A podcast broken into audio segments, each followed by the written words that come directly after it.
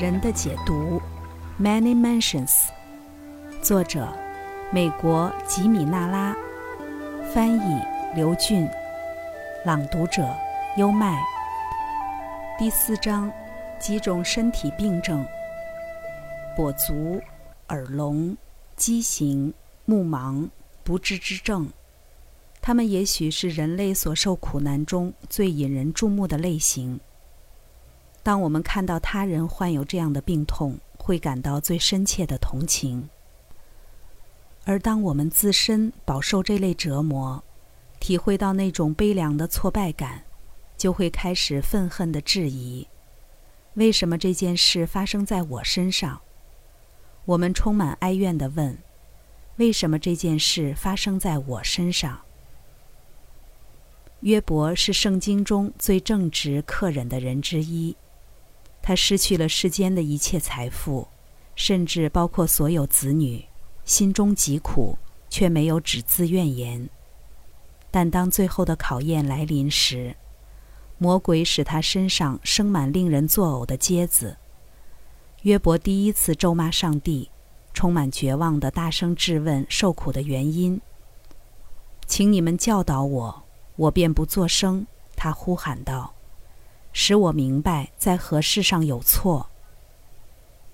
相信苦难一定是源自某种恶行的观念，已经被现代人视为过时的宗教迷信而摒弃。今天很少有人会把痛苦与罪恶相提并论，但在凯西的视角中，罪恶与痛苦之间正是因与果的关系。”即使罪恶的起源可能隐藏在视野之外，这一观点是凯西的基础。要理解它，就必须了解卡玛的含义，因为它是唯一表达罪恶与痛苦之间因果关系的词汇。卡玛的概念源自梵语，字面意思是行为，但在哲学思想中，它被引申为作用力与反作用力。人类的一切行为都在他的约束范围内。最新于印度婆罗门教哲学的爱默生，将它归纳为补偿律，曾对它做了简明阐述：人种的是什么，收的也是什么。牛顿第三运动定律表明，每个作用力都有其反作用力，且大小相等，方向相反。这一规律作为道德定律，也和物理定律一样适用。在解读档案中有许多此类的例子，其中之一是一位生来全盲的大学教授，他从一个名为《心灵奇迹》的广播节目中听说了凯西，向他发出了身体解读的请求。在指导下，他经历了正骨调治、电疗法以及食谱的调整。使身体和视力状况获得了显著的提高。三个月之内，他的左眼已经取得了百分之十的视力，而眼科专家曾认为此眼复明无望。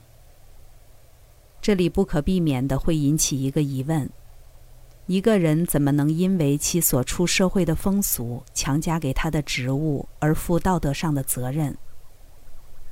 第二个值得探究的例子。是一个以修饰指甲谋生的女孩，她在一岁时患上了小儿麻痹症，两脚发育停滞而小于常人，双腿残跛，以至于现在必须借助拐杖和支架行走。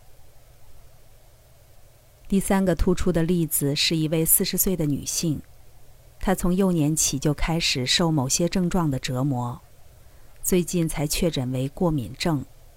当她吃某种食物时，主要是面包和一切谷类，就会开始打喷嚏，仿佛得了花粉热似的。而当他接触某些材质时，主要有制鞋皮革和眼镜的塑料边框，左半边身体就会产生难以忍受的神经性剧痛。长期以来，他咨询过无数的医生。但唯一曾带来疗效的是二十五岁时接受的催眠治疗。症状的缓解持续了六年，而后又逐渐复发。他寻求解毒的主要目的是获得治愈，但凯西指出了病症的根源。典型的例子包括一名消化不良的三十五岁男子，他永远只能以特定的搭配方式食用某几种食物，但即使如此的谨小慎微，仍需耗费数个小时来消化一餐膳食。由于这种消化道过敏疾病，他常常感到生活的不便和社交上的尴尬。解读指出，他的身体缺陷起源于暴饮暴食。他曾埋首于华宴美食，犯了贪得无度的心理罪过。这种不平衡需要某种补偿，因此他被迫通过身体缺陷学会自我节制。凯西早期的生命解读中有一例是关于一个年轻男子患有贫血症，他的父亲是名医生，给他尝试了一切已知的治疗方法，但却无一生效。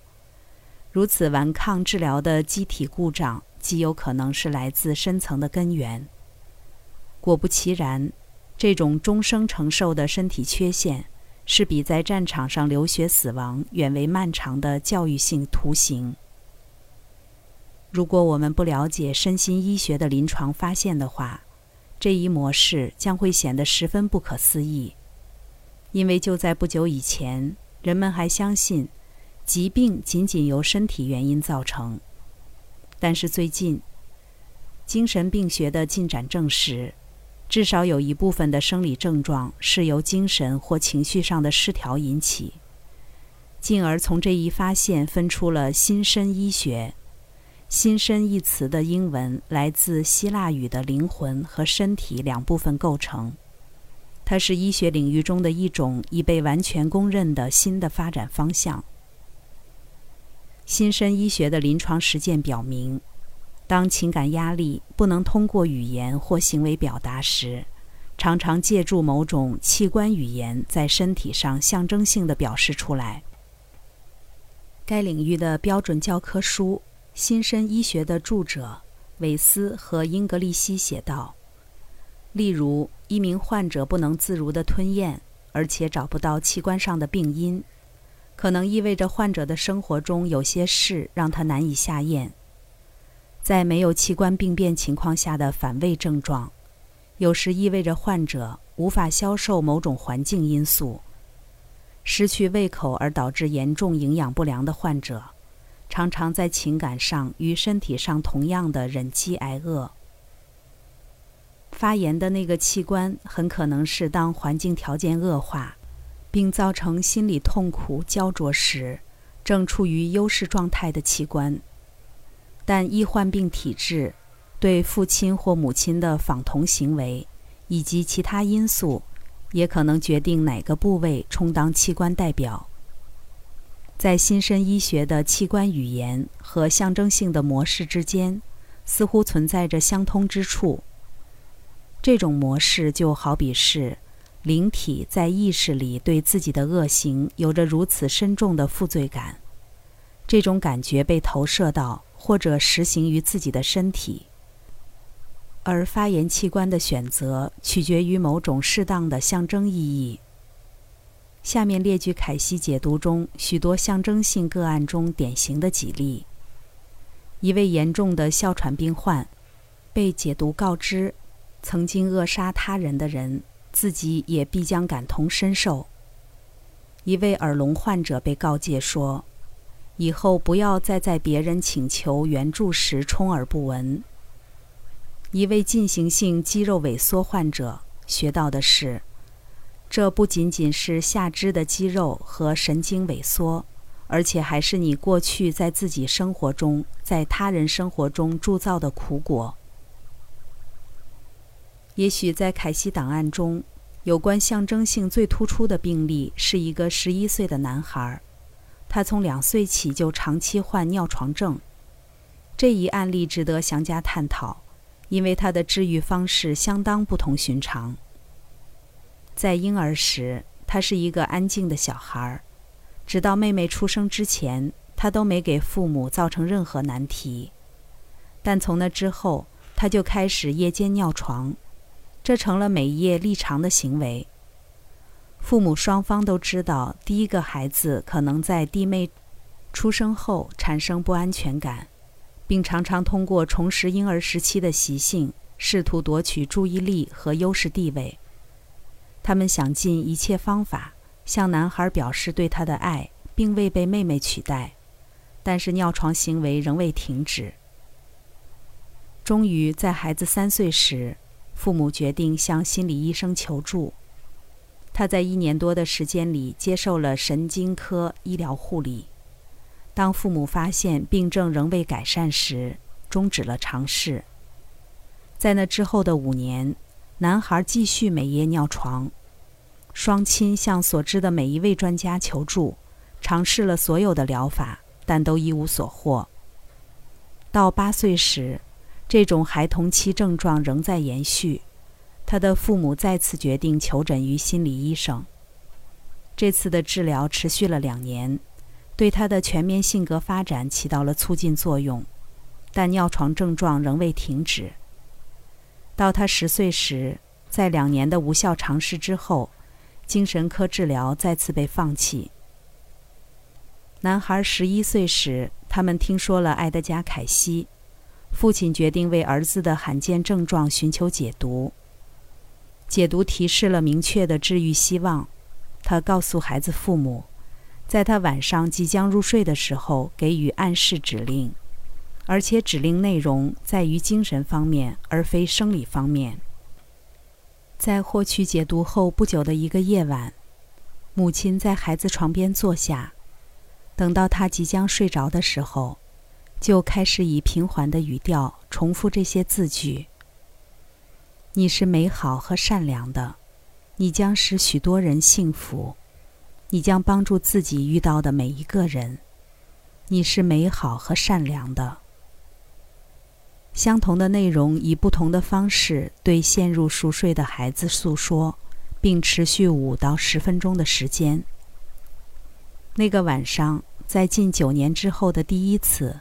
男孩没有尿床，在其后的几个月里，母亲继续给予相同思路的暗示，而症状一次也不曾复发。渐渐的，他发现可以每周进行一次暗示，最终连这也可以省去，男孩彻底痊愈了。这个案例有几点值得关注。在尝试疗法的第一晚就打破了持续九年的固习，这一点本身就非同凡响。而假如那位母亲不是受过教育和公认正直之人，也许会让人觉得疗效被夸大了。然而，他是一名律师，一位值得信赖的地方检察院成员，而非轻信、愚迷或欺诈之徒。第二个非凡之处是。在实践中证明如此灵验的暗示，内容却完全没有提到尿床一事。它完全不是针对男孩的生理意识，而是导向可被称为灵性意识之处。在他内心的某个层面，仍然质疑自己的善心和社交能力，这是源于他对自己曾经施于他人酷刑的挥之不去的记忆。他的愧疚已经。或者可以通过造福他人和施行善举来偿还，从而消除了继续进行象征性自我惩罚的必要。男孩从那以后变得完全适应社会，他人缘好，受欢迎，是一个好学生，并且成了领袖人物。原先的内向性格得到了如此良好的改善。以至于在约翰逊·欧康纳博士的人类工程实验室的测试中，他被评为完美适应社会的外向型人格。母亲觉得他个性上的转变部分归功于精神科治疗，部分得益于凯西。现在男孩已经十六岁，根据父母的观察，他最显著的特点之一是对待他人非常宽容。对于别人的任何缺点，他都能找到其心理上的苦衷和给予谅解的理由。由此看来，他进行象征性自我惩罚而导致身体缺陷，这种对自身过失的严厉不斥，转化为一种积极的宽容态度。个性平衡被如此彻底的重建。当我们回顾这些个案时，发现可以总结出一些反作用力。反作用力执行起来通常既不刻板也不拘泥。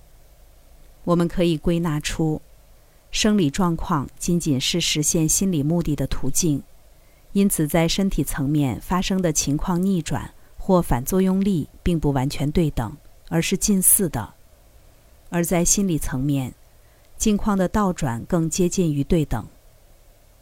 另一个普遍特点是关于反作用力的执行者。凯西案例中的苦恼从不是由本人的受害者造成，消化不良者的痛苦由他今生的肠胃造成，而不是当初被他滥用的那副肠胃。简而言之，反作用力是发出这个行为的主体本身。当我们给某人写信时，地址内容包括某约翰，六百一十四号，伯奇路，麦迪逊市。威斯康星州。这串地址中具体给出了四个逐步扩大的环境信息，他们都围绕着名叫某约翰的这个人。